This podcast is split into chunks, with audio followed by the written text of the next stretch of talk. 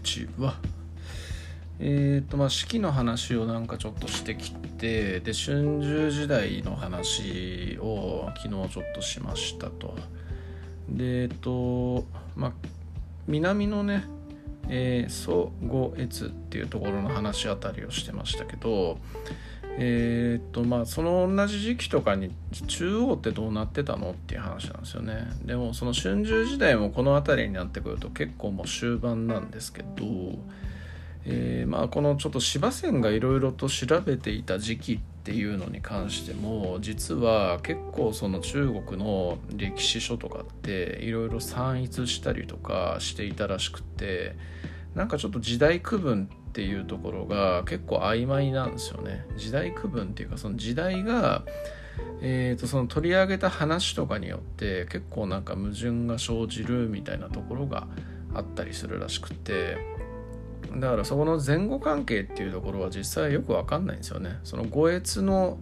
戦いっていうところが、えーと、その中央秦とか清とかの、えー、どの時代に対応してるかみたいなのとかってなんかね微妙にあの、まあ、王様の名前とかでえー、っとまあ、分かったりはするらしいんですけれどもそれでもちょっと矛盾とかが生じたりっていうのはあるらしいですね。でえー、っとその中央っていうとまあとか秦とかの部分なんですけどえー、まあ、性の観光を出した性ですよね。性ってどうなったのっていう話なんですが、えーと、春秋の末期の頃には、えー、実はもう君主権っていうのが弱まって最終的には散奪をされてしまいます。で散奪したやつ誰やねんっていう話なんですけどえー、っと南のね、えー、そのえー、東側ぐらいにちょっと隣接していた陳っていう国があったんですね。その陳っていう国から亡命してきた皇子、まあ、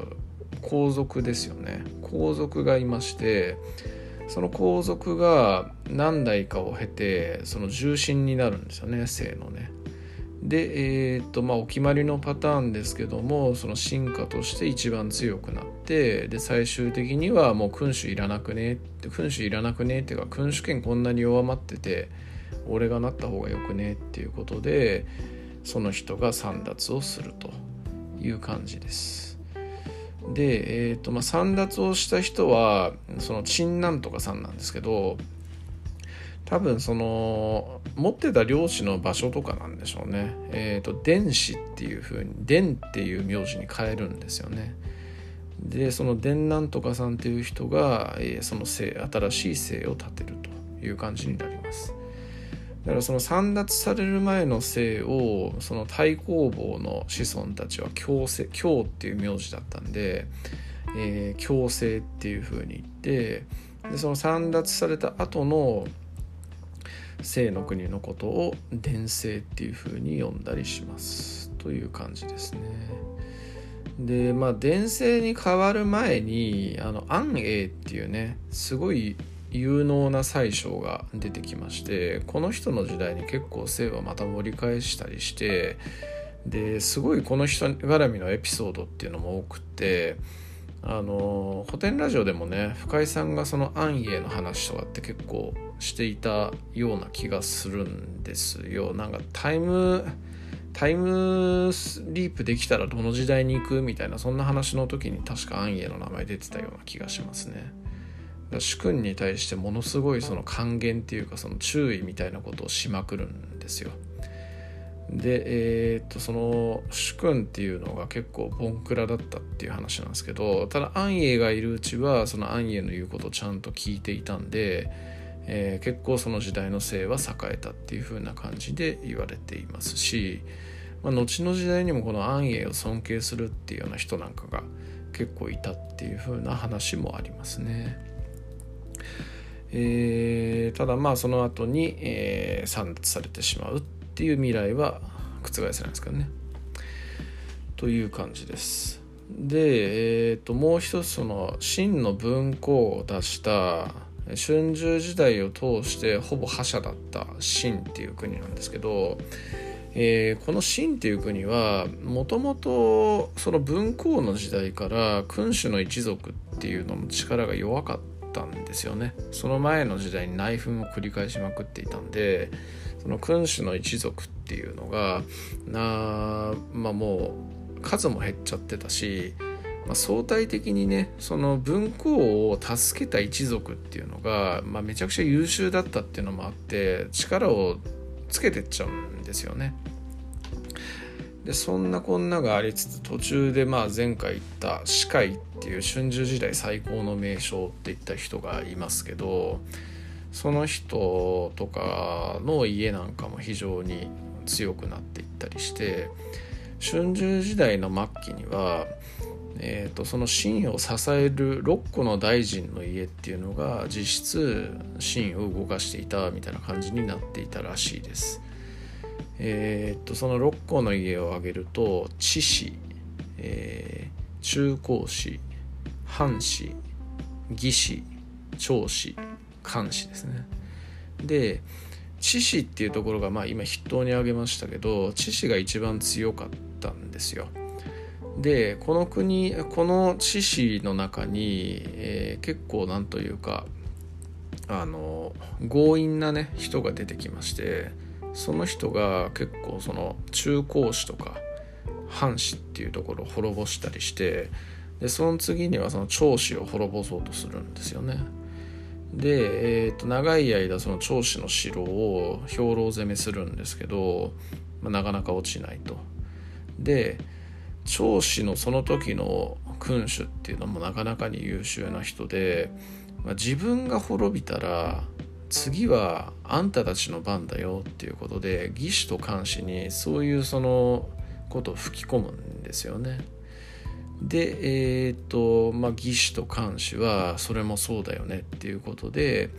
えー、長子と同盟を組んで逆に知識を滅ぼすというような感じになります。で、えー、最終的には秦は監視義士長子その3つの家だけが残ってでもうその真のこう君主もいらなくねっていうことでまあ生と一緒ですよね。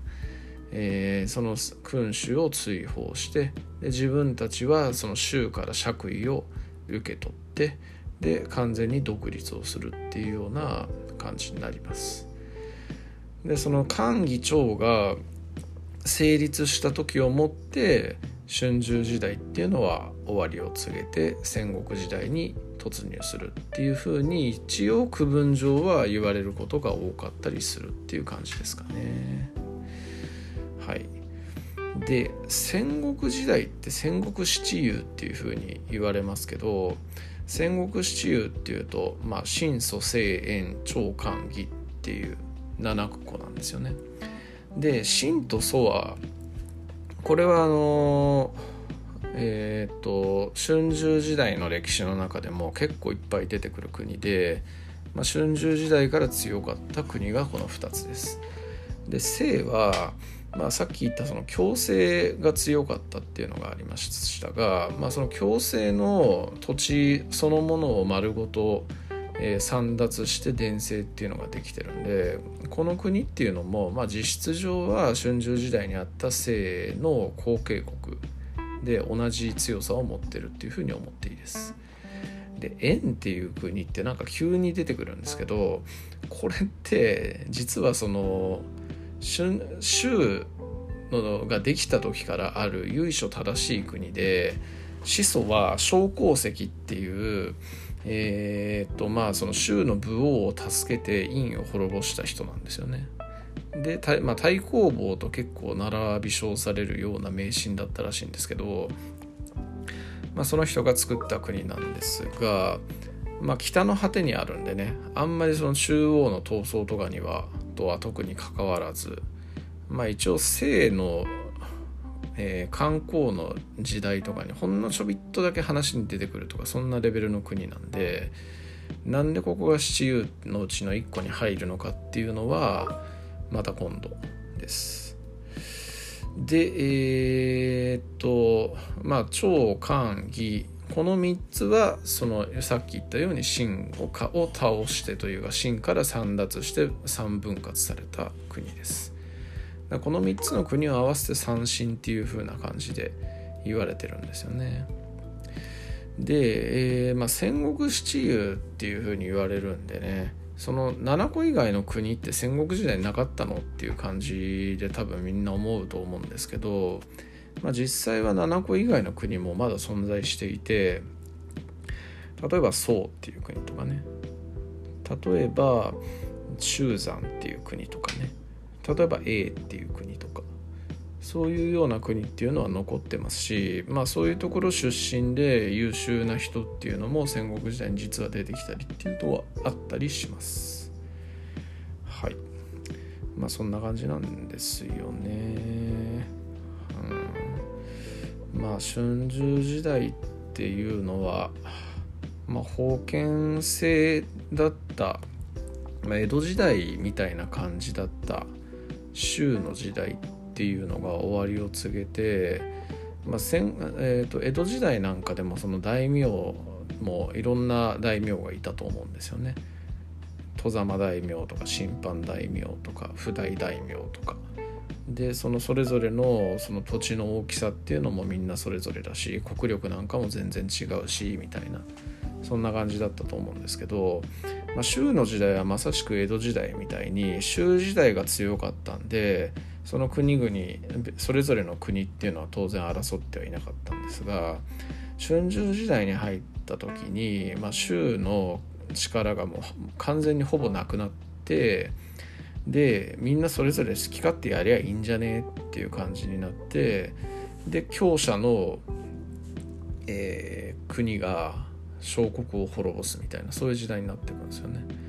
だから秦っていう国もね結構いろんな国をいっぱい滅ぼしてますし祖もめっちゃ国滅ぼしてるんですよね。さっき言った陳とかを滅ぼしたりとか。えー、っとまあこういうなんだろう。余計な心配のことをキーウっていうふうに今言いますけどキーウっていうあのことその言葉の語源になったキっていう国があったんですけど、まあ、その国なんかも滅ぼしてますしねなんかいろんな国を滅ぼしてえー、最終的には戦国時代に行くという感じです。で、まあ、秦とその間にあった漢小国で、まあ、裏切り者の代名詞みたいになった鄭っていう国なんですけど鄭は漢に滅ぼされますね。だから漢は、えーと、鄭の丘陵っていうのを結構持っている国だったりしますが、まあ、それでももう中国のど真ん中にあって秦と義と趙秦と義と趙っていう強国に囲まれているちっちゃい国なんで、まあ、七雄には含まれてますけど、まあ、ほぼいいところなく秦に一番最初に滅ぼされる国だったりします。まあ、という感じなんですけれども、えー、春秋時代ね結構面白いですね。まあ本当なんかいろんな人物の話とかも上げ出すとキリがないっていうぐらい話し足りないことまだ話せることっていっぱいあったりするんですけどもうんまあちょっとこれトリビア的な感じなんですがもともと周王朝っていうのは木っていう姫って書いて木っていう姓を持っていたんですね。